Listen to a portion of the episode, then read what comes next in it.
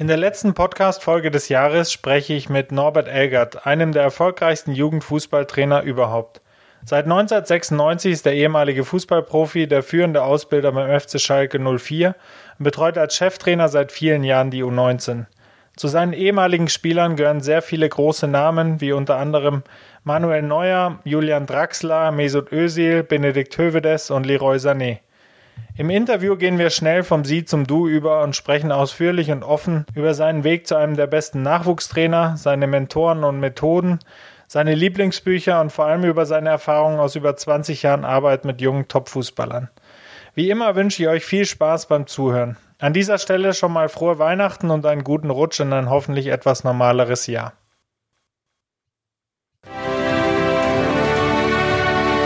Die Sportfamilie. Dein Podcast zu hörenswerten Themen aus der Welt des Sports.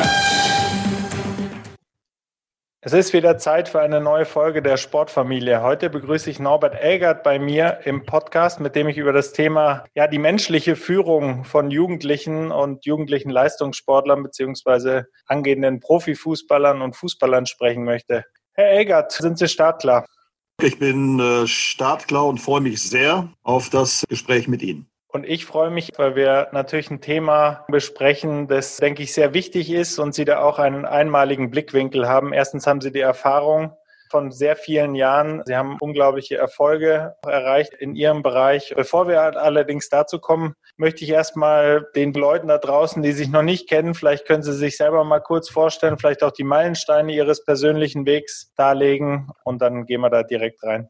Ja, mein Name ist äh, Elgert, Norbert Elgert. Ich habe mich dazu entschieden, 63 Jahre jung zu sein. Die Entscheidung haben wir immer selber. Bin seit ja, fast 42 Jahren mit, mit meiner Frau Conny verheiratet. Bewege mich jetzt schon eine Ewigkeit im Fußball. War schon ab dem vierten Lebensjahr Straßenfußballer hier direkt in Gelsenkirchen. Ab neun Jahren dann Vereinsfußball gespielt. Äh, bin zwar gebürtiger Gelsenkirchener, habe aber bin aber erst einem Verein beigetreten im Alter von neun Jahren, Westfalia Westerkappel, Nähe Osnabrück. Dadurch, dahin sind wir gekommen durch den Beruf meines Vaters. Bin mit 18 Jahren zum ersten Mal Profi geworden, von Westerkappeln zum ersten Mal nach Schalke gewechselt. Trainer war damals äh, der berühmte Zampano Peitschen Max Merkel. Mhm. Äh, dann äh, von, von klein auf das hat man aber da, habe ich dann erst in dem Alter erfahren, eine schwere Nierenkrankheit, musste deswegen mit Profifußball aufhören, habe aber entgegen äh, sämtlicher äh, Prognosen äh, es nochmal geschafft, Fußball zu spielen, sogar geschafft, nochmal Profifußball zu spielen für sieben Jahre. Bin also mit 21 dann zu Schalke zurück, habe mhm. dann nochmal vier, vier Jahre hier gespielt, zwei, drei weitere Jahre bei anderen Profiklubs war, bin mit 27 Jahren ja das erste Mal äh, Trainer gewesen, kommen wir vielleicht später nochmal darauf zurück. Ich will es jetzt auch nicht zu lang fassen. Und ja, bin jetzt im 25. Jahr äh, oder im nächsten Jahr ist das Jubiläum 25. Jahr hier U19 Trainer auf Schalke mit einer ganz kurzen Unterbrechung, äh, neun Monate im Grunde eine Schwangerschaft, komplette Schwangerschaft, äh, hier Co-Trainer bei den Profis zu sein. Frank Neubert war damals der Cheftrainer. Mhm. Ja, also mein ganzes Leben hat schon äh, nicht nur, aber eine ganze Menge mit Fußball zu tun gehabt und immer noch zu tun.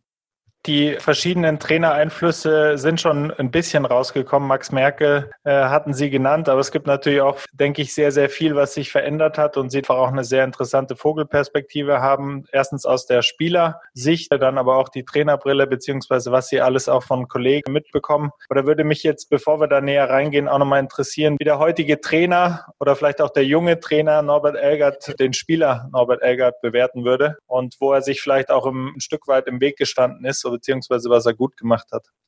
Also der Trainer Norbert Elgert wäre, glaube ich, sogar mit seinem heutigen Entwicklungsstand mit dem Spieler Norbert Elgert klargekommen. Jetzt, jetzt muss ich mich ein klein wenig loben, eigentlich hier öffentlich widerstrebt. Ja, ich glaube, war, glaube ich, schon, schon ein ganz guter Techniker. Äh, das heißt, ich habe den Ball schon beherrscht, habe das Spiel auch verstanden, war ein ganz guter Dribbler, was häufig ja in der heutigen Zeit, davon haben wir ja nicht mehr so viele, aber ich war schon in der Lage, mal ein, zwei, drei Leute auszuspielen. Hatte eine hohe Geschwindigkeit.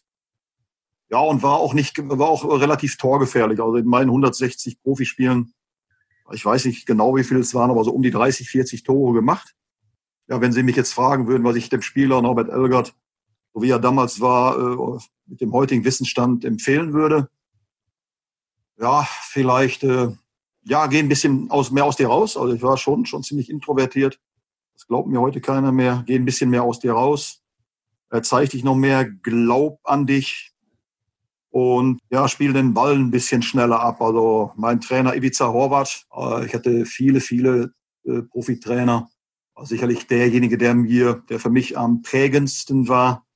Der hat zweimal Schalke 04 Profimannschaft trainiert. Der hat zu mir schon ganz am Anfang gesagt, äh, so wie er damals in seinem, in seinem Kroatisch dann sagte, Elgert, hey, spielst du Ball schneller ab, wenn du den Mann einmal ausspielst, das ist genug. Äh, weil ich habe den Gegner dann immer noch mal kommen gelassen und ausgespielt. Das war natürlich taktisch nicht klug. Ja, das sind so die Dinge. Also glaub an dich, glaub ein bisschen mehr an dich, komm noch mehr aus dir raus auf den Platz und spiel den Ball. Dribbel, dribbel, ja, aber spiel auch ab und zu mal ab. Über das Thema an sich selbst zu glauben, da kommen wir auch noch später drauf, natürlich auch auf das tolle Buch, das Sie geschrieben haben. Noch eine Frage vorweg zu den eigenen Mentoren. Einen hatten Sie genannt jetzt. Würde ein Außenstehender, der, das Geschehen verfolgt und da äh, Kiebitz ist am Trainingsplatz, das noch halbwegs vergleichen können? Oder sind die Unterschiede zwischen damals und heute so eklatant, dass er sich fast nicht mehr auskennen würde?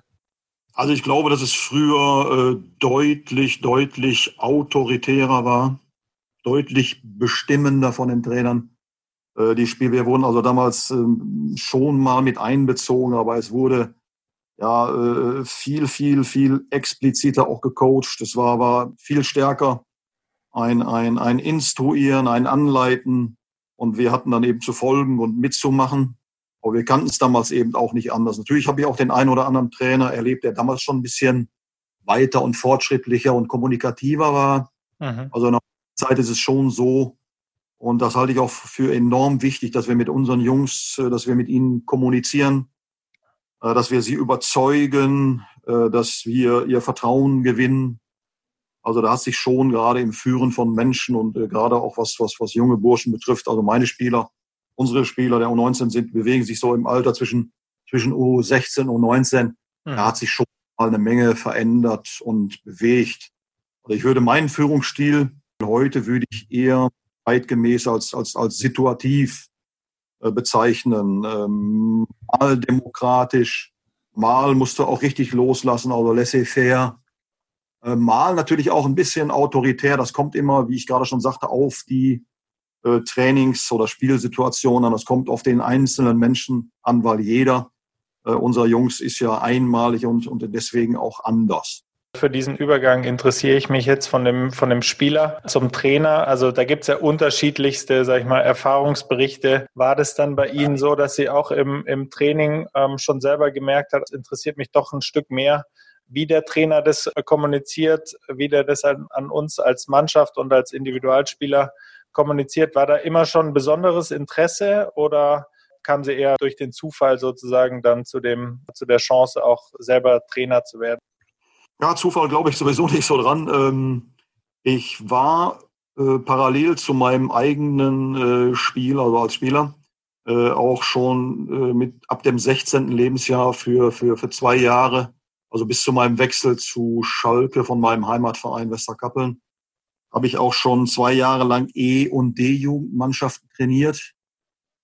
Und das hat mir damals schon unglaublich viel Spaß und Freude bereitet mit, mit so, ja, mehr mit Kindern, mit Kindern mhm. zu trainieren und, und äh, ihnen was zu vermitteln. Und habe damals schon gespürt, dass mir das liegen könnte. Aber da war das natürlich noch nicht vorgezeichnet. Ne, Im Nachhinein vielleicht schon. Aber dann kam natürlich meine eigene Karriere. Hab dann allerdings, äh, als ich 27 war, schon so ein bisschen die Nase voll gehabt von, von ja, meine Vorgeschichte, ich hatte ja gerade mal die Nierengeschichte mal angedeutet, hatte aber vielleicht auch dadurch bedingt, war ich nie so gesund wie, wie, wie, meine Mitspieler im Profibereich. Ja. War vielleicht dadurch bedingt äh, häufiger verletzt und musste viele Medikamente nehmen, Spritzen und so weiter, sodass ich dann mit 27 relativ früh aufgehört habe und dann schon meine B-Lizenz gemacht habe, äh, damals auch schon meine erste Seniorenmannschaft trainiert habe. Bin aber dann noch mal ein paar Jahre in einer anderen Branche gewesen, im Squash- und Fitnessbereich. Mhm. Also habe ein eigenes äh, Studio, also mit meiner Frau und Partner und dessen Frau zusammen, wo ich dann auch sämtliche Lizenzen gemacht habe für den Fitnessbereich, für den Squash-Bereich, entsprechend Menschen dann auch, äh, äh, also Mannschaft, auch Einzelsportler gecoacht habe, was mir dann später dann sicherlich auch nochmal zugute kam. Hab, wir haben uns dann aber getrennt damals, weil wir waren sportlich gut, aber wirtschaftlich nicht erfolgreich. Mhm. Habe ich meinem glaube ich, auch drüber gesprochen und bin dann zurück in meine eigentliche Leidenschaft äh, und äh, in die eigentliche Berufung äh, und in das eigentliche Talent Fußball zurück.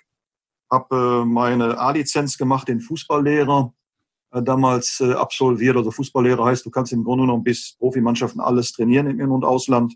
Mhm.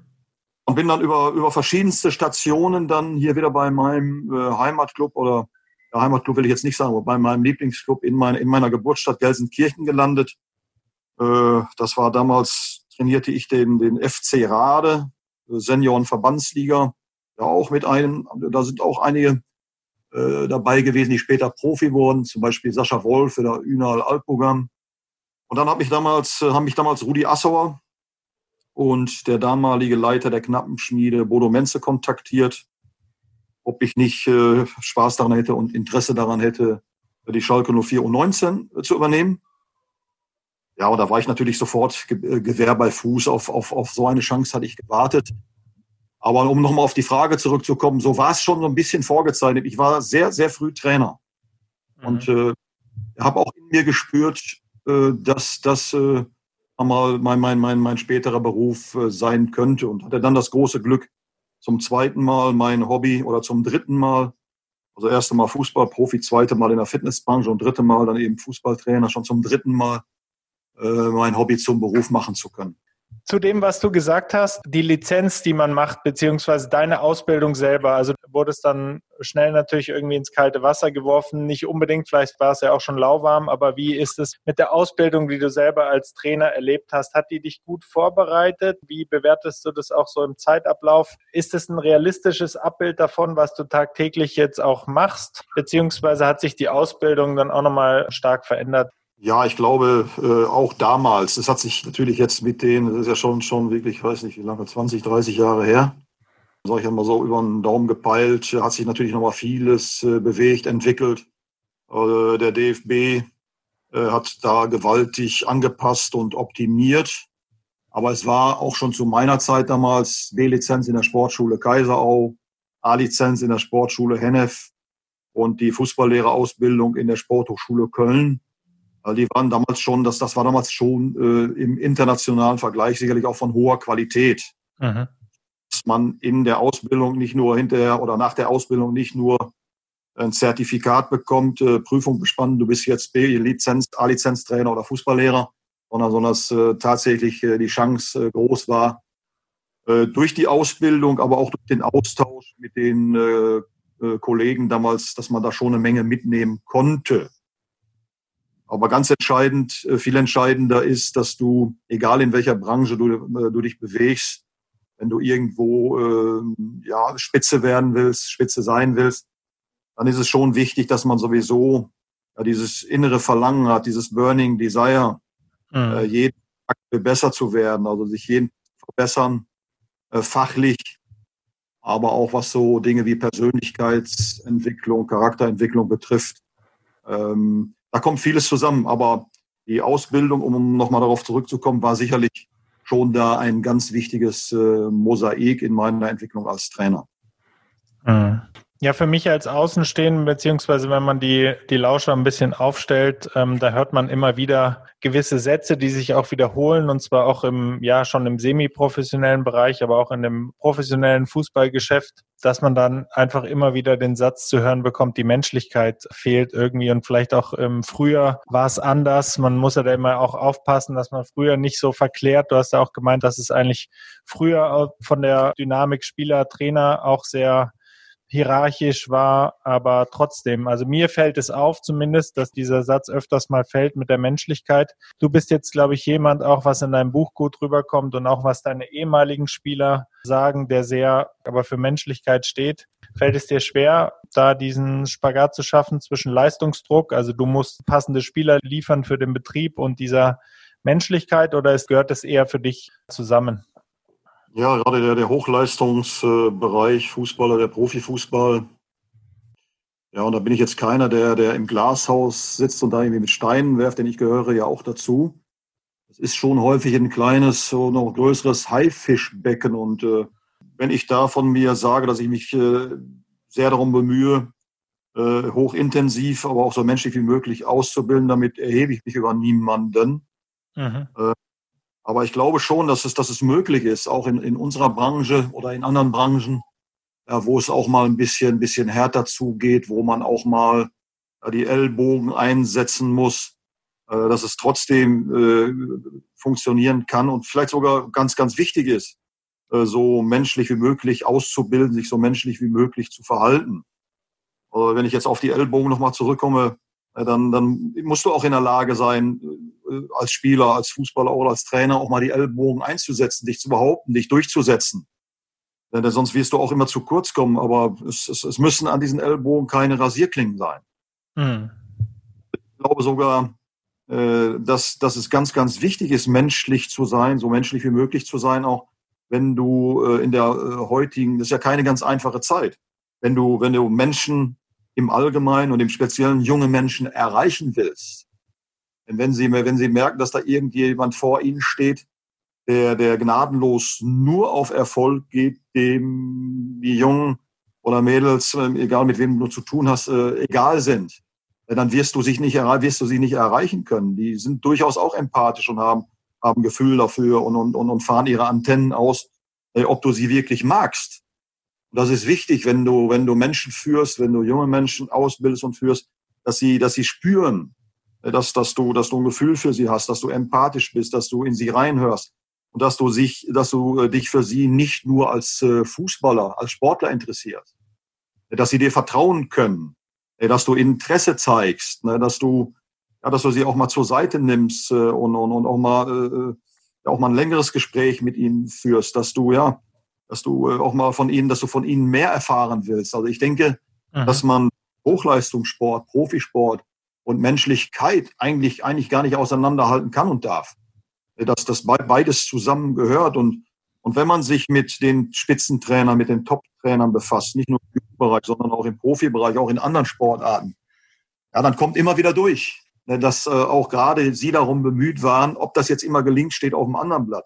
Aber dass auch gerade Sie darum bemüht waren, äh, ihre, ihre Anvertrauten, ihre, ihre Profis oder ihre, ihre, ja, ihre Spieler auch, auch äh, menschlich mitzunehmen.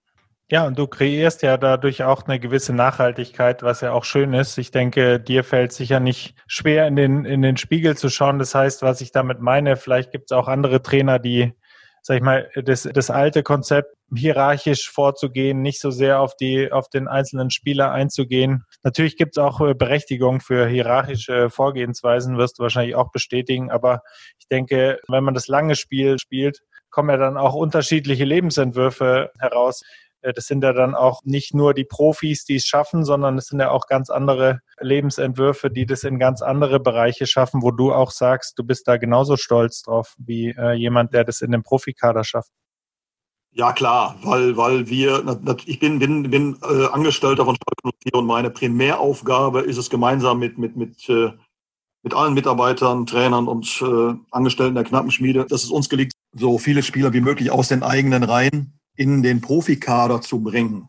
Aber es schaffen eben nur 5, 6 Prozent. Also wir in den letzten 20 Jahren haben es bei uns, glaube ich, sogar, betreibe ich jetzt so ein bisschen, bisschen, bisschen äh, ja, äh, Knappenschmiede Werbung, haben es haben es extrem viele Spieler geschafft. Äh, aber die meisten schaffen es eben nicht. Aber wir haben natürlich auch äh, eine Riesenverantwortung äh, für diese Jungs. Eine genauso große Verantwortung für die, die es schaffen. Ja. Äh, und deswegen ist es wichtig, dass wir, dass wir allen Spielern alles geben, was wir haben und dass wir ihnen mehr Rüstzeug fürs Leben mitgeben als jetzt nur Technik, Taktik, Kondition und, und, und mentale Fähigkeiten, sondern dass wir ihnen auch was fürs Leben mitgeben. So Fußball ja. im Grunde ähm, ja auch so ein klein wenig als Schule des Lebens.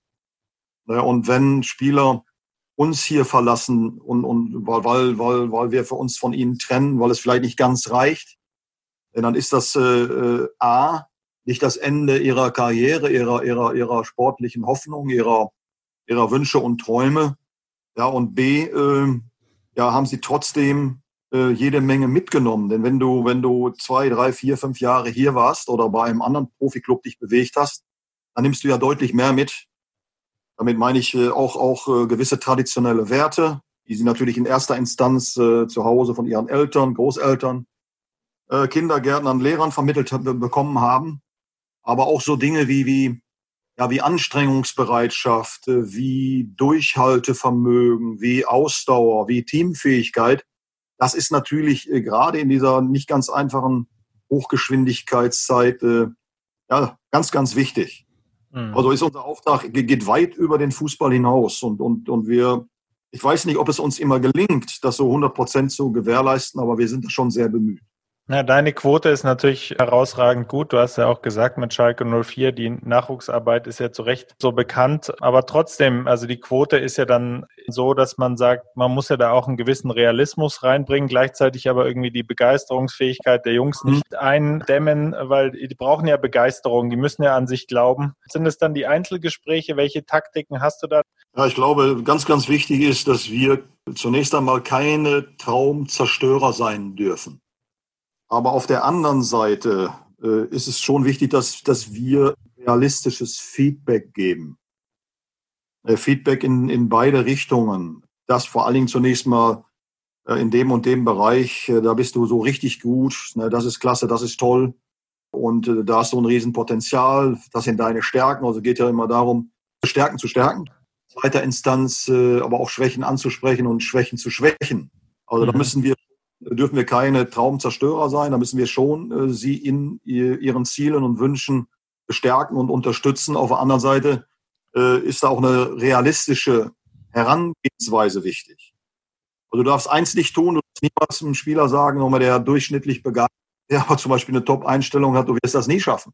Mhm. Das ist, ist, eine Katastrophe, weil das, das, das weiß keiner genau.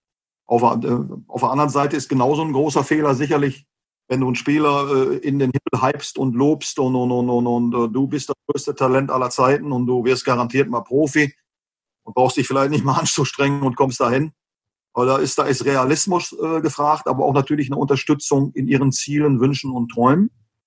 Ganz wichtig ist, glaube ich, im Umgang mit Menschen und äh, mit Spielern, wenn du Menschen führst, äh, längst und leitest, dass du immer zwei Dinge gewährleistest. Dass du einmal ja, äh, sie in ihrer Einmaligkeit, in ihrer Individualität anerkennst, unterstützt, weil jeder Mensch hat das Bedürfnis, ne, als, als äh, Individualität äh, mit seinen Stärken und Schwächen anerkannt und akzeptiert und respektiert zu werden.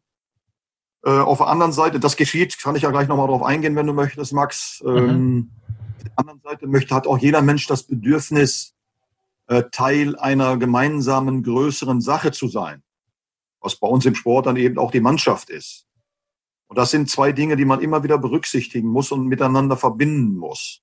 Normalerweise tue ich mir immer schwer mit, äh, mit Name-Dropping und das dann so einfließen zu lassen. Bei dir kommt man nicht drum rum, denke ich. Das hast du dir auch erarbeitet. Das sind ja Wahnsinnsnamen, die du betreut hast. Gibt es Gemeinsamkeiten von den Spielern, die es dann wirklich geschafft haben? Kann man da vielleicht sogar von deiner Erfahrung über die Jahre etwas ableiten, sozusagen Erfolgsmerkmale, die auch jüngeren Spielern helfen? Aha, das sind irgendwie zwei, drei Sachen, auf die man achten kann und soll. Ja, fallen mir so äh, ad hoc so fünf, sechs, sieben Punkte ein. Was, was alle gemeinsam hatten und haben, ist äh, zunächst einmal die Liebe zu diesem wunderbaren Spiel Fußball. Und das kann auch nur jedem Kind, jedem Heranwachsenden, jedem Jugendlichen, jedem U19-Spieler, aber auch jedem Profi äh, empfehlen, sich diese Liebe zu diesem Spiel zu erhalten. Egal wie groß der subjektiv empfundene Druck ist, egal wie viel Geld sie damit verdient haben und, und, und weil der Spaß und die Freude und die Liebe zum Spiel sollte immer größer sein als alles andere, nicht als alles andere, als, äh, als aber äh, der Wunsch danach, ganz viel Geld zu verdienen. Das ist alles in Ordnung, aber das ergibt sich daraus, aus dieser Liebe, aus diesem Spaß zum Spiel. Ein weiterer wichtiger Faktor, äh, eine relativ große Zielklarheit schon im jungen Alter. Beispiel Mesut Özil. Mesut im ersten Einzelgespräch mit mir, was wir immer im Trainingslager führen, wo ich dann, wo, wo es dann eben um die Familie geht, wo es ums Kennenlernen geht, wo es um Stärken, Schwächen geht und so weiter. Wo es vor allen Dingen aber darum geht, dass die Spieler merken, Mensch, der interessiert sich auch für dich als Mensch. Ja, da habe ich dann bei Mesut schon rausgefunden, damals, dass er extrem zielklar war. Ich habe ihn, hab ihn damals gefragt, äh, wo willst du denn mal hin? Ja, ich will auf jeden Fall Profi werden. Ja, und davor, ja, will ich auf jeden Fall äh, schnell Stammspieler bei Ihnen in der U19 werden, Herr Elgert. Ja, und danach? Ja, danach äh, will ich in Spanien spielen. Ja, wo denn? Ja, Real Madrid äh, oder Barcelona. Äh, eins von beiden. Ja, und dann? Ja, dann werde ich, dann will ich auf jeden Fall nach England. So hat sich das ganz selten bei jemandem erfüllt. Aber ich wollte nur darauf hinaus, wie zielklar äh, viele, viele dieser jungen Burschen schon sind. Und es ist, das ist natürlich wichtig, dass du dir große Ziele setzt, dass du einen großen Traum hast und den natürlich dann entsprechend äh, in Teilzielen, in Etappenzielen angehst. Ein weiterer Faktor ist, dass, dass die meisten von den Jungs nicht nur großes fußballerisches Talent äh, hatten und haben, sondern dann auch ein großes Talent äh, darin hatten und haben, äh, ihr Talent zu nutzen. Ähm, ja, ein Talent durchzuhalten, ein, Tal ein Ausdauertalent, äh, aber auch was die intrinsische, was die innere Motivation betrifft, auch da Motivationsausdauer zu haben. Damit meine ich jetzt nicht 50 Mal motiviert sein beim Training, nicht 100 Mal, nicht 1000 Mal, sondern fast immer. Fast immer sage ich, weil, weil, weil ab und zu äh, mal nicht so ist auch menschlich. Wir sind ja alles keine ja. Robotermaschinen. Also eine hohe intrinsische Motivation ähm, bei fast allen. Dann äh, haben die meisten von ihnen, obwohl das natürlich auch begrenzte trainierbar ist, eine hohe, eine, eine mentale Stärke gehabt. Und äh, das ist meine persönliche Definition von mentaler Stärke. Äh, das heißt für mich, dann, dann gut zu sein, dann stark zu sein, dann Spitzenleistungen bringen zu können, wenn es darauf ankommt. Die Fähigkeit, sich durchzusetzen, äh, sich zu behaupten, Kader von 20, 30 Leuten, was ich vorhin schon mal sagte, auch mal die Ellbogen gesund einsetzen können, ohne da irgendjemanden kaputt zu machen oder zu verletzen oder seiner Seele zu schaden. Das geht. Ja, und dann aber auch die Fähigkeit, äh, mit, mit äh, Druck positiv umzugehen, Druck so ein bisschen an sich abprallen zu lassen. Weil das sind so die Dinge, wo ich jetzt mir mal Gedanken darüber gemacht habe. Oder ja, die, die, die, die meisten von ihnen ja hatten und haben. Du hast tolle Punkte genannt und auch auf das kann man so ein bisschen runterbrechen oder diese Gemeinsamkeiten finden. Äh, diese mentale Stärke, da würde ich gerne nochmal drauf eingehen. Du meintest, es gibt ja auch diese Unterscheidung im Englischen zwischen dem Growth Mindset und dem Fixed Mindset. Also war das auch eine Gemeinsamkeit, weil also ich spiele so ein bisschen auf den Begriff Resilienz an weil man das ja auch, denke ich, braucht. Es gibt ja für jeden auch egal, was für ein Senkrechtstarter er ist. Es wird Rückschläge geben. Es gibt auch im Fußball sehr viele Verletzungen, die einen immer wieder zurückwerfen. Dann gibt es Trainer, die einen plötzlich nicht mehr so gut finden. Also ist das auch sowas, dass man eben im Sinne des Growth Mindset dann einfach damit umgeht und sagt, nein, nein, das ist nur eine kleine Kurskorrektur? Oder denkst du, das könnte man jetzt nicht so eindeutig zuordnen? Ja, ich gerade dieses, dieses, äh, ja, die die Fähigkeit, das kann man schon entwickeln, aber viele von ihnen, bei ihnen war es stark ausgeprägt, also die Fähigkeiten, Schwierigkeiten und Hindernisse zu überwinden, äh, durchzuhalten, nach dem Hinfahren wieder äh, schnell aufzustehen, Widerstandsfähigkeit, äh, Belastbarkeit. Also das hat, war bei vielen schon relativ stark ausgeprägt, nicht bei allen gleich. Aber da gibt es natürlich auch schon Möglichkeit, das zu verbessern, äh, zu optimieren, weiß ich nicht, ob das der richtige Begriff ist, aber ja. auf jeden Fall zu verbessern oder auch bei Spielern, die hochbegabt sind, die sich eigentlich durch ja, oder die sich eigentlich irgendwo äh, ähm, durch, durch, ja, wo diese Dinge nicht so stark ausgeprägt sind, so ein bisschen selbst im Weg stehen, kann man schon, da, da gibt es schon Dinge, wie man, wie man helfen kann. Und wenn du Max jetzt fragen würdest, äh, zum Beispiel, ja, dann würde ich sagen, ja, also mentale Stärke kann man durch mentales Training äh, stärken und verbessern. Äh, zum Beispiel, zum Beispiel so zwei, drei Dinge, das äh, Visualisieren, sogenannte Kino im Kopf, also wie man sich selber erfolgreich sieht beim Ausüben seiner Sportart. Zum Beispiel, wenn ich jetzt mal auf einen, auf einen Verteidiger eingehe, auf einen Abwehrspieler, der sich dabei sieht, wie er wie er äh, seine Zweikämpfe gewinnt. Äh, dann aber auch äh, verbalisieren mit, mit, mit zum Beispiel mit Autosuggestionen, sogenannten Affirmationen, vereinfacht ausgedrückt, sich selber äh, stark reden, äh, sich selbst sein bester Cheerleader sein. Wir leben ja in einer Welt, wo 90 Prozent aller Informationen und äh, Nachrichten negativer Art sind. Und da ist es nicht einfach, positiv zu sein. Aber sich selbst beeinflussen durch, durch Autosuggestion heißt ja nichts anderes als Selbstbeeinflussung.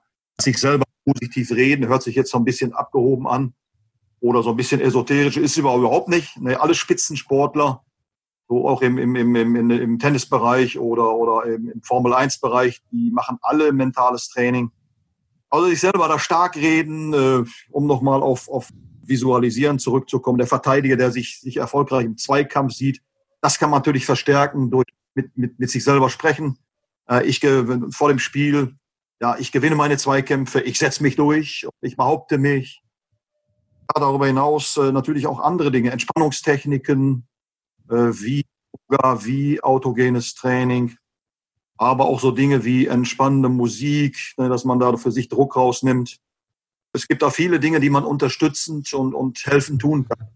Ja, was mir gut gefällt an deinem Buch ist auch, dass du sagst, das ist keine Sache, die für alle gleich ist. Ja, dem einen passt Autosuggestion besser, der andere kommt mit Visualisierung klar. Du hast ja selber auch das Beispiel im Buch gegeben, dass für dich Visualisierung gar nicht so leicht war. Du gibst auch das, dieses Beispiel mit dem, mit dem Kohlenlauf wieder. Vielleicht kannst du das nochmal ja. erwähnen.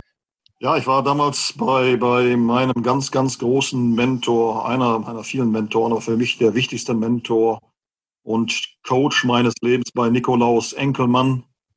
Äh, das ist das, das, das gibt es heute noch. Leider lebt Nikolaus nicht mehr, ist vor zwei, drei Jahren leider, leider gestorben. Und äh, seine Tochter Claudia mit ihrem Mann äh, Alexander, die, sie leiten das immer noch, also das äh, Institut Dr. Enkelmann. Äh, mhm. Mache ich gerne ein bisschen Werbung dafür, weil ich äh, unglaublich von ihnen überzeugt bin. Also mir hat es wahnsinnig viel gegeben insgesamt. Unter anderem ja innerhalb des äh, eines Motivationsseminars war auch ein, ein Feuerlauftrainer da. Und äh, ja, vor so einem Feuerlaufen wirst du, wirst du eingestimmt, wirst du eingestellt und dann geht's über Vorstellungskraft. Ja, stellt euch vor, ihr lauft jetzt über eine ganz, ganz kühle Wiese.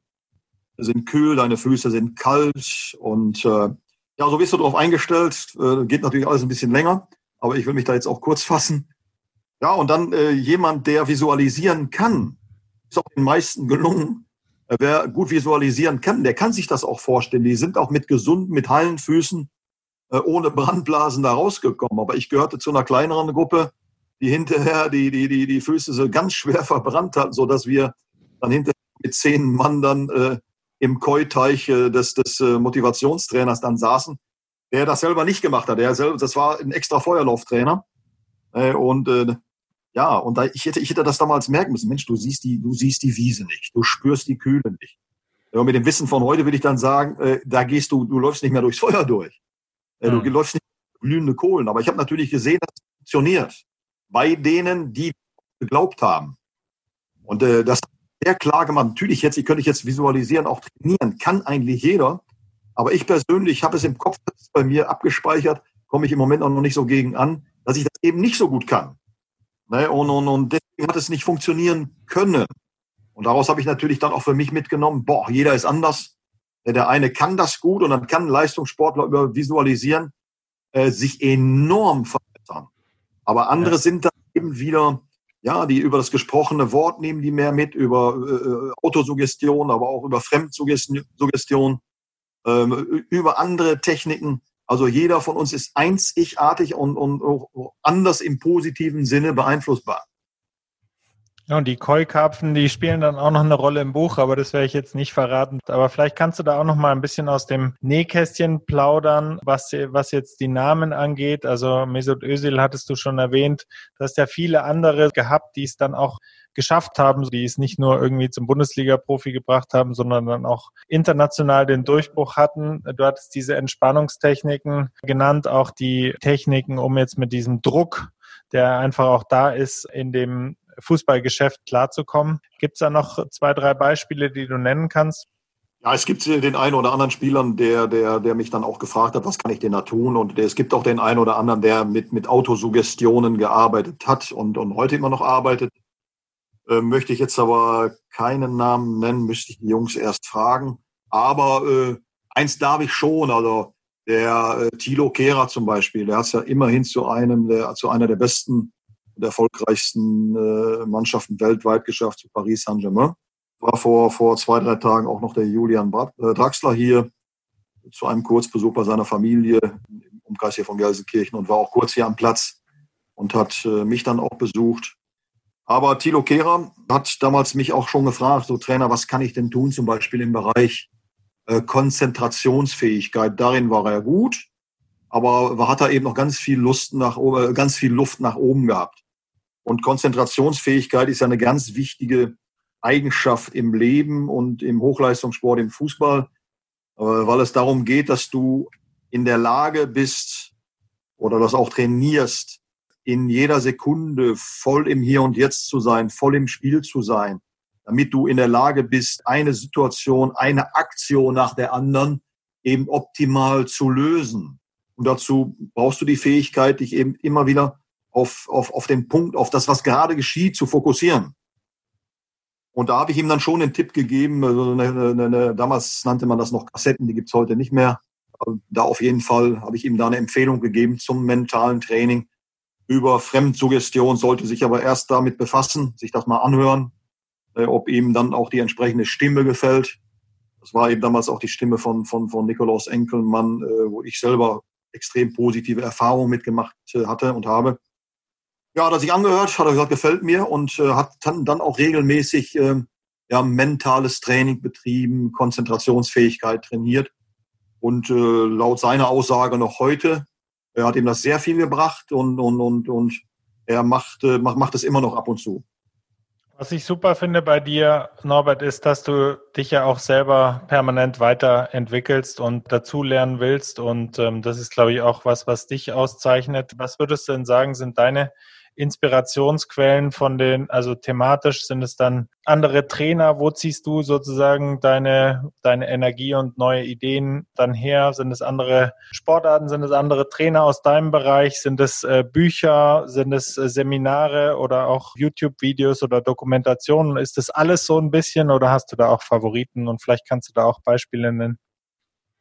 Ja, zunächst mal war es bei mir, wie glaube ich bei, bei allen Menschen, dass ich äh, auf die Welt kam und äh, von nichts eine Ahnung hatte und, und es von anderen äh, lernen musste und übernommen habe und bis man dann später irgendwann reflektieren kann. Von wem äh, möchtest du dir was annehmen? Von wem möchtest du lernen? Und äh, ich würde, ich würde sagen, das ist so, das ist so ein, so ein wie du es gerade gesagt hast, Max, so ein äh, bunter Mix.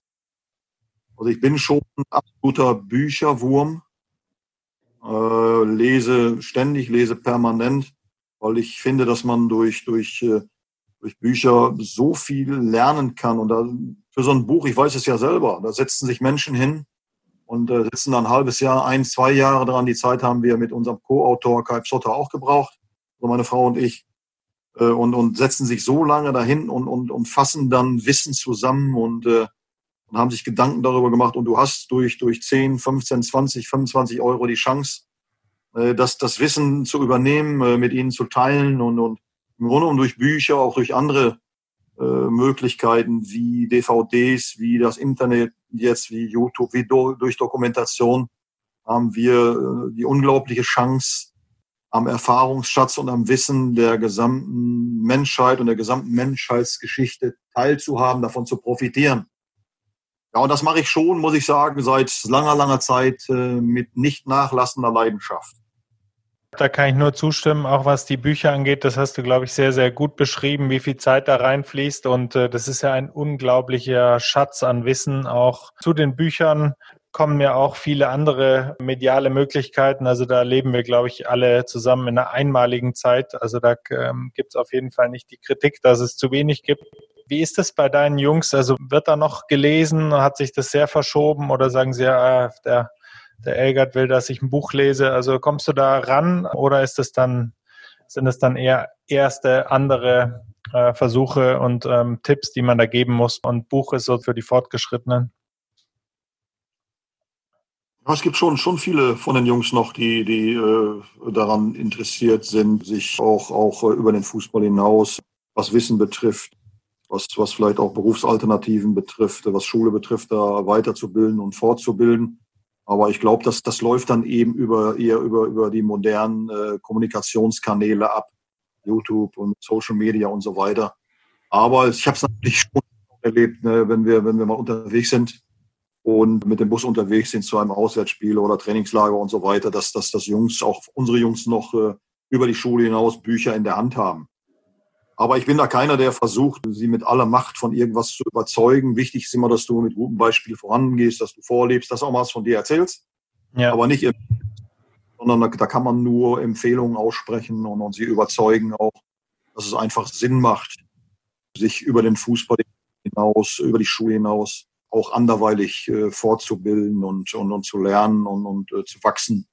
Manchmal ist es ja auch relativ simpel. Da kann ja auch das, äh, das Buch dann zum Beispiel, wenn man es anhört in Form eines Hörbuchs oder so, das kann ja dann auch irgendwie auf dem Weg zum Training sein. Das kann ja dann irgendwie auch ein Podcast sein. Also es gibt ja viele, viele Wege führen da nach Rom. Also man muss ja nicht unbedingt jetzt den klassischen alten Schinken da vor sich haben, sondern man kann es auf einem elektronischen Weg lesen. Man kann es auch hören. Also ich glaube, da gibt es mehrere Gelegenheiten. Ja.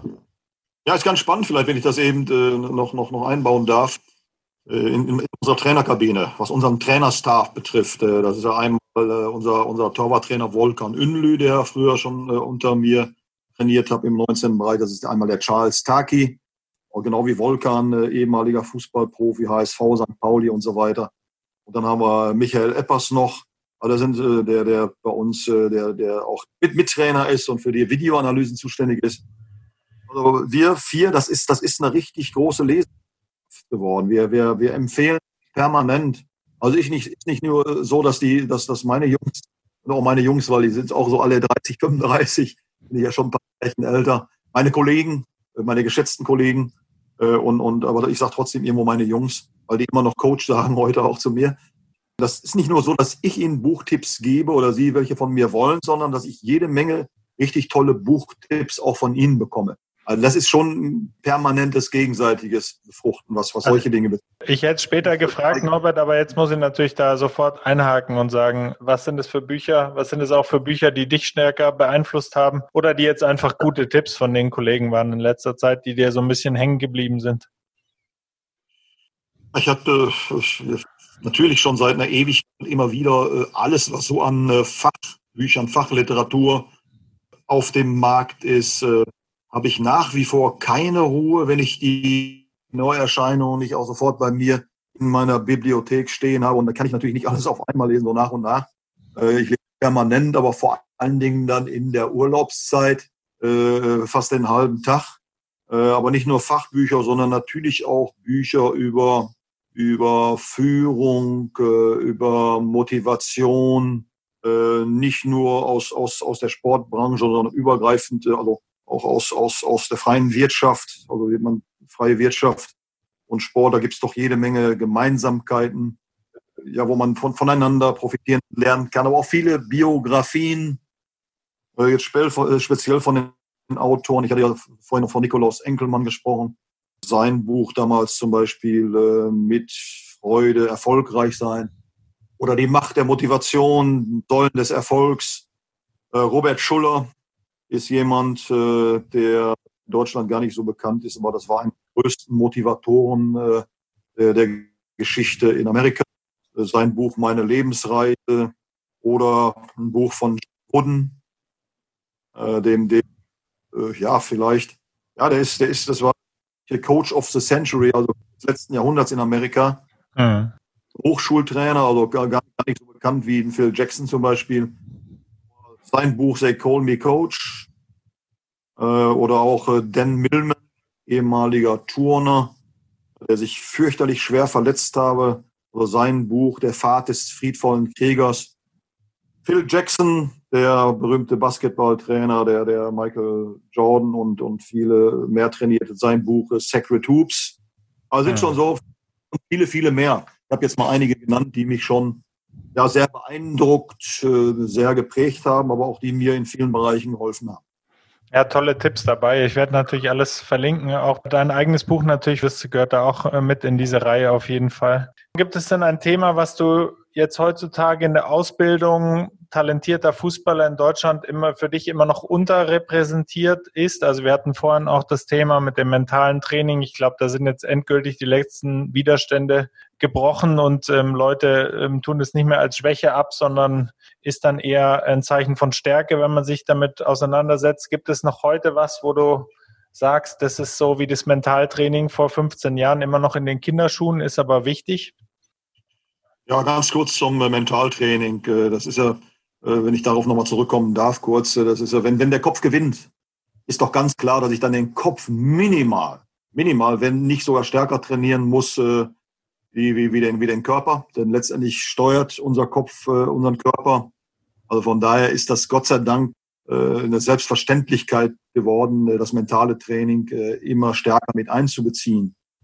Aber das würde natürlich jetzt sehr tief gehen, glaube ich, auch den Rahmen sprengen. Und die Dinge, die ich jetzt anspreche, die haben sich verbessert. Die haben sich verbessert, aber da ist immer noch viel Luft nach oben. Und es ist total simpel eigentlich, was mir da am Herzen liegt, dass äh, einfach, ja, gerade bei den Allerkleinsten, in, bei den Kindern und bei den Jugendlichen in der Ausbildung, dass äh, das Spielgerät, hört sich verrückt an, aber dass das Spielgerät im Vordergrund stehen muss, gemeinsam mit, mit, mit dem Spielverständnis. Wenn, es, äh, wenn du das Spielgerät nicht beherrschst, den Ball, später unter größtem Raum Gegner Zeitdruck, musst du alles andere vergessen. Äh, das ist wichtig bei, bei den kleinen Vereinen angefangen, kleine Vereine in Anführungsstrichen. Es gibt keine kleinen Vereine, bei den nicht so bekannten Vereinen, wo ja die meisten Spieler dann auch herkommen und, und trainiert und ausgebildet wurden. Aber auch was die Profivereine betrifft. Dass wir ja, den Ball und das Spielverständnis in den Vordergrund stellen und nicht Spielidee und sogenannte Matchpläne. Das ist alles wichtig, das wird später noch wichtiger. Aber im Vordergrund müssen immer Dinge stehen, eben wie die Beherrschung des Balls. Deswegen sind die auch alle angefangen zu spielen, weil das so viel Spaß macht, mit diesem Ball was zu machen und zu dribbeln, Tore zu schießen vor allen Dingen. Aber natürlich auch ähm, die Entwicklung der Spielfähigkeit, der Spielintelligenz, des Spielverständnisses durch unglaublich viel Fußballspielen. Fußballspielen lernst du nur durch Fußballspielen, durch Spielformen, da hat sich was getan, ist aber immer noch ein bisschen Luft nach oben. Also das ist, das ist, das, das sind die Dinge, äh, die äh, mehr denn je im Vordergrund stehen sollten und in Zukunft auch wieder müssen.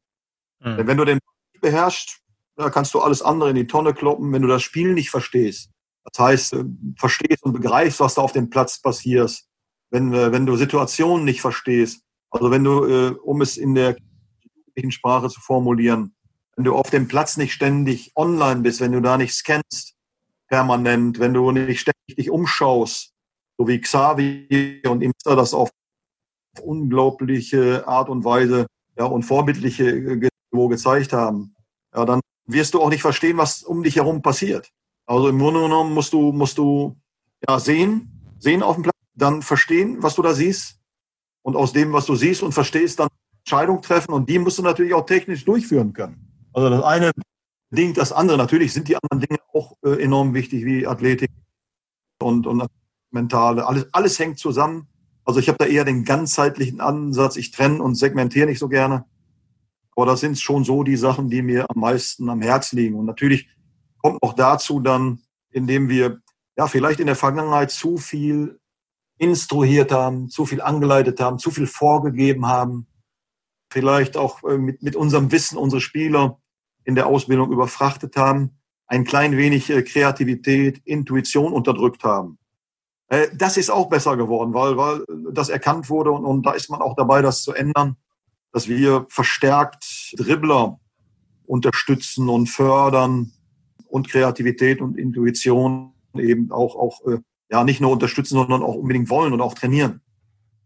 Finde ich interessant, dass du da so selbst reflektiert bist, dass du auch sagst, du, ihr selber als Trainer habt da vielleicht auch den, den Wald vor lauter Bäumen nicht mehr gesehen. Wie ist es denn mit dem Umfeld? Du hast natürlich auch jetzt Kontakt zu motivierten Menschen aus dem Umfeld äh, der Spieler, um es jetzt mal vorsichtig äh, zu formulieren, ist es immer noch so, wie das jetzt manche beschrieben haben, dass es da einfach die, die Eltern gibt, die total übermotiviert sind? Hat sich das in eine gute Richtung entwickelt? Gibt es da andere Einflussgrößen, wie jetzt natürlich die, die Manager und die Eltern? Hat sich dieses ganze Konstrukt verändert oder gibt es da was, was dich immer noch auf die Palme bringt?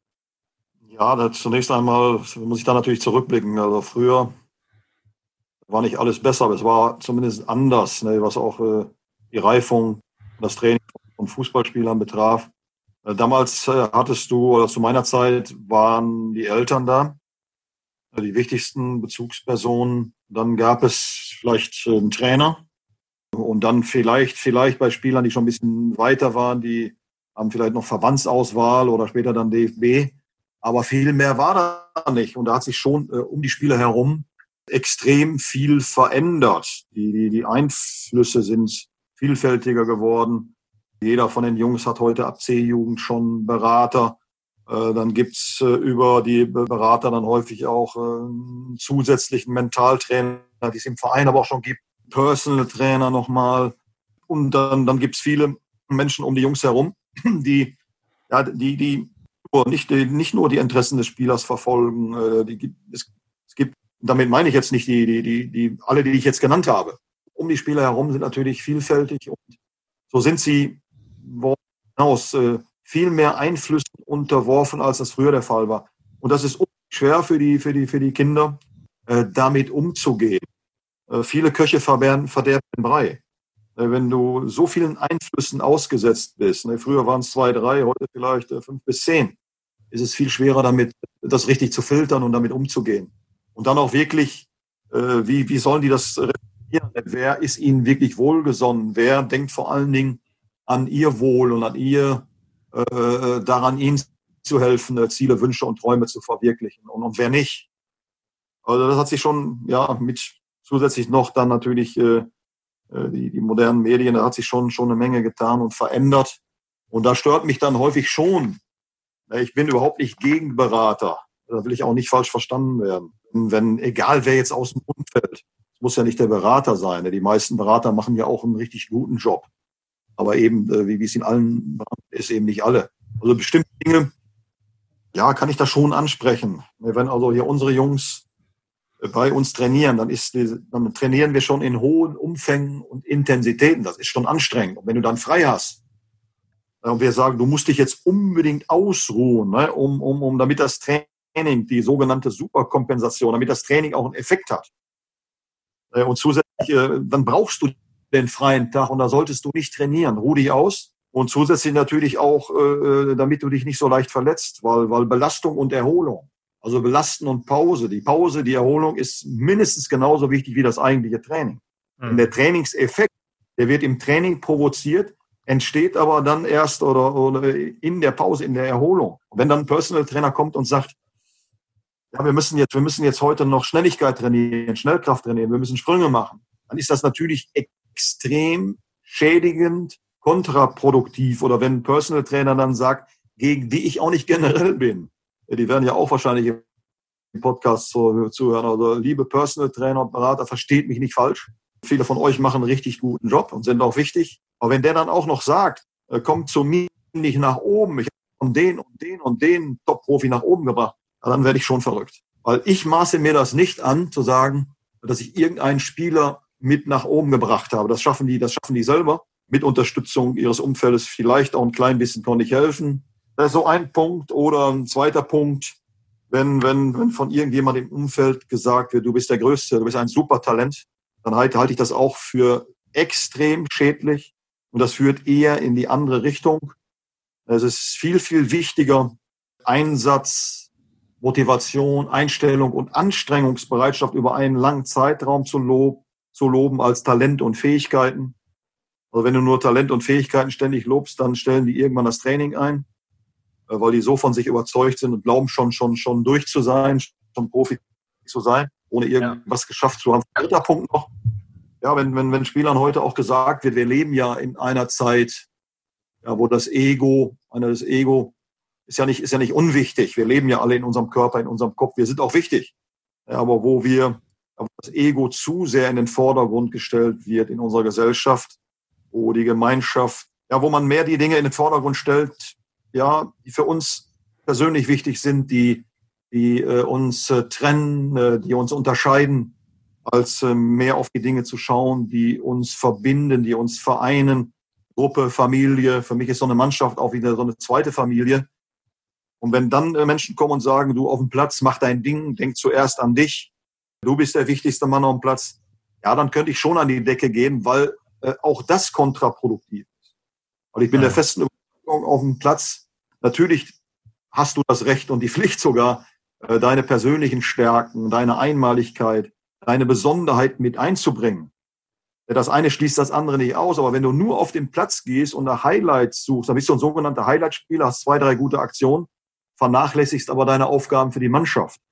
Ich bin der festen Überzeugung, dass wenn, wenn, wenn du auf den Platz gehst und du sagst, wie first, also wir zuerst, Mannschaft zuerst, ja, und ich gebe hier ich gebe alles für meine Mannschaft, für meine Jungs, für meinen Club, für meine Familie, für meine Fußballfamilie.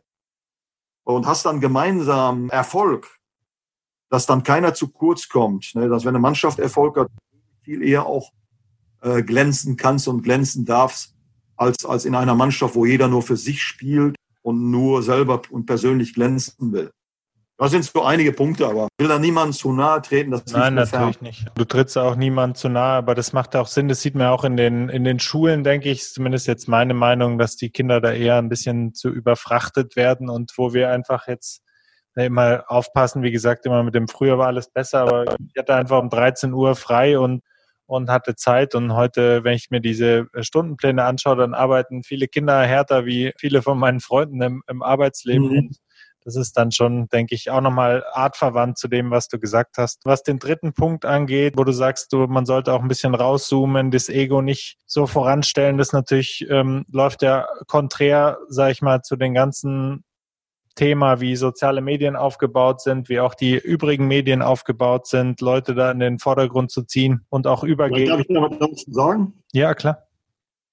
Ja, ich hätte, glaube gerade Social Media spielt in unserer Ausbildung, in den Gesprächen mit den Jungs eine Riesenrolle. Ich bin, bin überhaupt nicht dagegen, weil die Dinge, wir werden, sind nicht aufzuhalten. Das wird ja noch ja. Wir sollten uns auf die Dinge konzentrieren, die daran positiv sind, die uns helfen, die uns weiterbringen, es ist schon wichtig, äh, den Jungs immer wieder zu vermitteln, äh, sich darum zu bemühen, positive Influencer zu werden und nicht wie so viele andere, da gibt es ja auch in der Politik grausame Vorbilder, ja, mit, mit ja, teilweise mit einer barbarischen Grausamkeit, um Aufmerksamkeit zu kämpfen.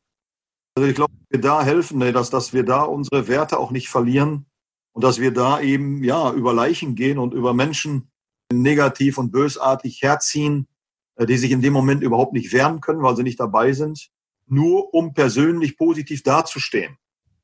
Aber das, das, das liegt uns in der Ausbildung, da liegt mir persönlich schon sehr am Herzen, was das betrifft. Entschuldigung, wenn ich dich da jetzt kurz. Nein, das ist ja absolut willkommen und ist ja dann natürlich auch ein Widerspruch an sich. Ja, wenn man jemand anders schlecht schreibt oder redet oder postet, dann kann man im Grunde nicht gewinnen. Da hat man schon verloren und ist, glaube ich, auch ein sehr wichtiger Punkt. Ja wenn man da so ein bisschen ja in die Vogelperspektive geht und so wie du gesagt hast, bei dem dritten Punkt auch ein bisschen rauszoomt, jetzt auch in den letzten Teil des Gesprächs übergehend in die Nachspielzeit vielleicht. Wenn du jetzt äh, eine Art deutscher Sportminister, ich weiß, das gibt's nicht, sondern ist ja dem Innenministerium untergeordnet. Aber wenn es sowas gäbe, so eine Art super Sportministerium und du hättest uneingeschränkte Macht und ja auch den, den Tatendrang und äh, das Budget, auch das Kleingeld, gibt's da was, was dir an Sport Deutschland auffällt, was du anpacken würdest?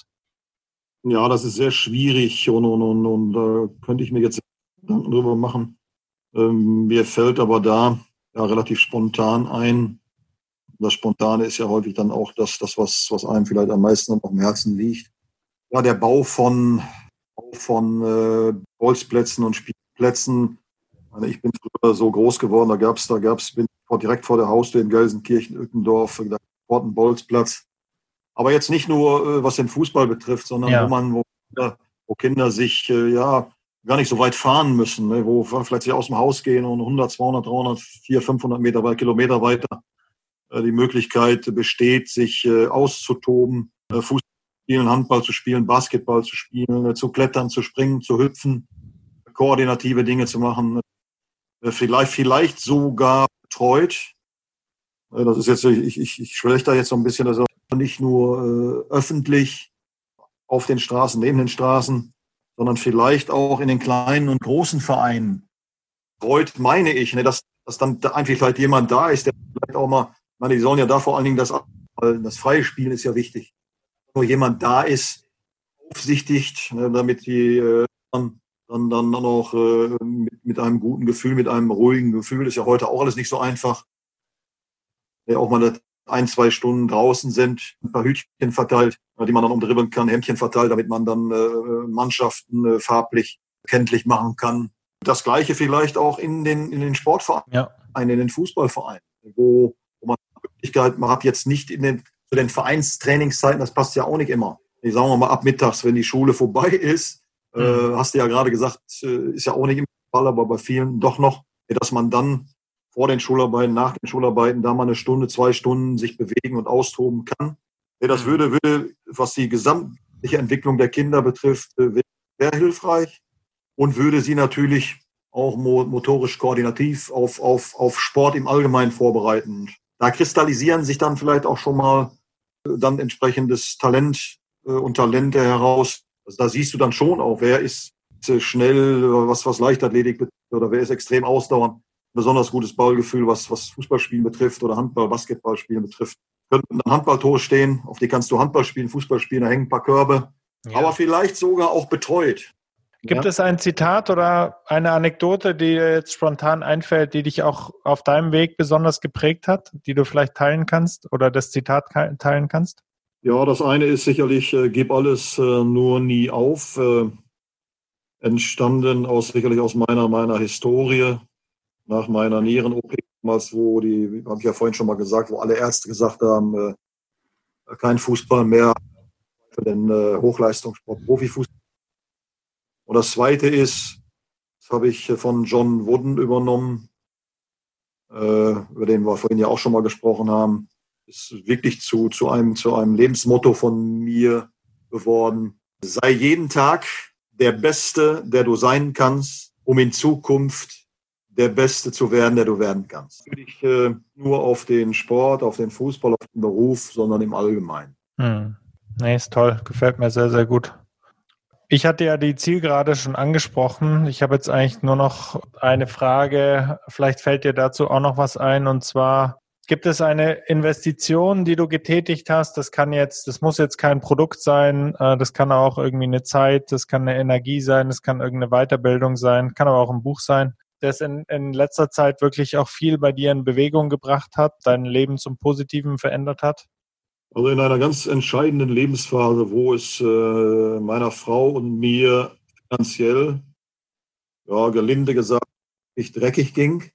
Äh, und da waren damals dann die Seminare bei Nikolaus Enkelmann in Königstein im Institut Enkelmann.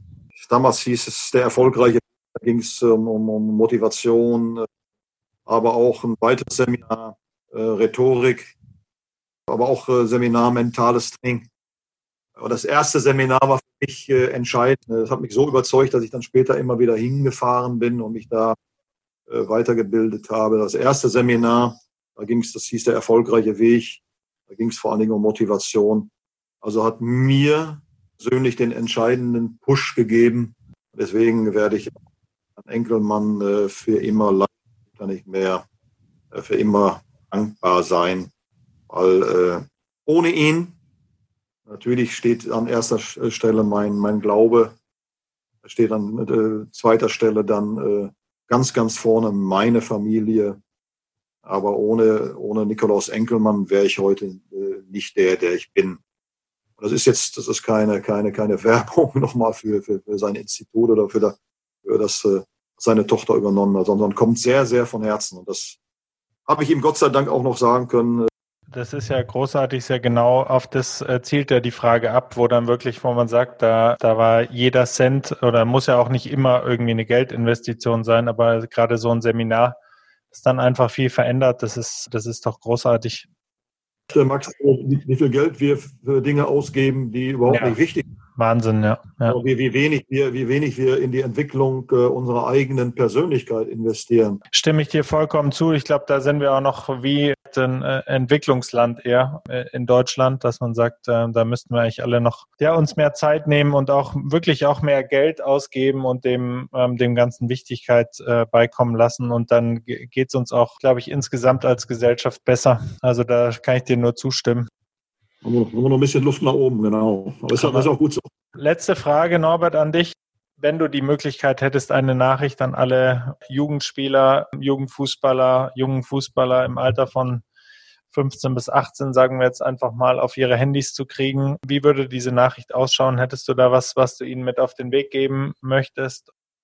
Ganz einfach, aber ich äh, versuche jetzt mal so in meinen, meinen Verstand mal loszulassen, in mein Herz reinzuhören. Ja, liebe, liebe, liebe Mädels und, und Jungs, äh, liebe Kinder und Jugendliche, wenn, wenn ich euch eins empfehlen darf, wenn, egal in welcher Sportart ihr euch bewegt, oder jetzt bin ich ja in einer Spielsportart im Fußball zu Hause, verbessert euch jeden Tag technisch, im, im, im taktischen Bereich, im athletischen Bereich. Und das ist ja vollkommen unterschiedlich. Ne? Jemand, der sich in der Leichtathletik bewegt, für den ist der athletische Bereich natürlich noch mal viel wichtiger als im Fußball. Bessert euch im mental, verbessert euch in sämtlichen Bereichen, äh, ernährt euch gesund. Aber vergesst eins nicht, dass wir Menschen äh, nicht nur im Sport speziell, sondern im Allgemeinen immer wieder anständig miteinander umgehen sollten, dass so, so traditionelle äh, Werte von früher wie Respekt, wie Demut, wie Toleranz, wie Fairness, wie Ehrlichkeit, Hilfsbereitschaft und so weiter, dass, dass diese Dinge mindestens genauso wichtig sind, vielleicht sogar viel wichtiger, als, als jetzt nur erfolgreich zu werden. Ich glaube, sie gehören sogar dazu, dass wir Menschen ähm, anständig miteinander umgehen und dass wir, egal wie weit ihr es bringt in eurem Leben, egal äh, wie erfolgreich ihr werdet und äh, Erfolg kann man wieder unterschiedlich definieren, äh, dass ihr immer auf dem Teppich bleibt, auf dem Boden bleibt und euch nicht durch euer Talent oder durch später mal viel Geld, was alles vollkommen in Ordnung ist, aber dass ihr euch dadurch nicht über andere Menschen erhebt. Denn wir Menschen, egal welcher Religion wir angehören, egal welche Hautfarbe wir haben, egal an was wir glauben, egal wo wir herkommen, egal ob die Eltern reich oder arm sind, äh, unser Wert ist gleich. Wir sind vor dem lieben Gott alle gleich viel wert. Ja, ich glaube, besser kann man es nicht formulieren. Das wäre dann wahrscheinlich eine Sprachnachricht an alle, die man sich auch öfters nochmal anhören kann. Ganz, ganz toll zusammengefasst. Ich werde alles verlinken natürlich, was du angesprochen hast, was wir angesprochen haben. Ich möchte nochmal abschließend auf dein, auf dein Buch nochmal hinweisen. Gib alles nur nie auf. Findet man überall, wo es Bücher gibt. Und ja, möchte mich sehr, sehr herzlich nochmal bei dir bedanken, Norbert, für das tolle Gespräch, dafür, dass du dir trotz stressigen Alltags da auch nochmal die, die Zeit genommen hast, ich führe jetzt ein Gespräch, das jetzt kein großer Medienkonzern ist, sondern ein Podcast, wo es wirklich auch ein bisschen tiefer geht. Das finde ich ganz, ganz toll und es hat mir sehr viel Spaß gemacht und auch viel bedeutet, mit dir zu sprechen. Ja, auch äh, vielen Dank an dich, Max, äh, für ja, viele spannende Fragen, auch für mich selber, aber vor allen Dingen auch für, für deine wertvolle Zeit. Bevor du Stopp drückst, noch ein kurzer Hinweis. Wenn dir die Sportfamilie gefällt, hinterlasse mir doch eine Rezension, zum Beispiel bei Apple Podcasts. Weitere Infos zur Sportfamilie und eine Übersicht aller bisherigen Folgen findest du auch auf www.wissenswelle.com slash podcast.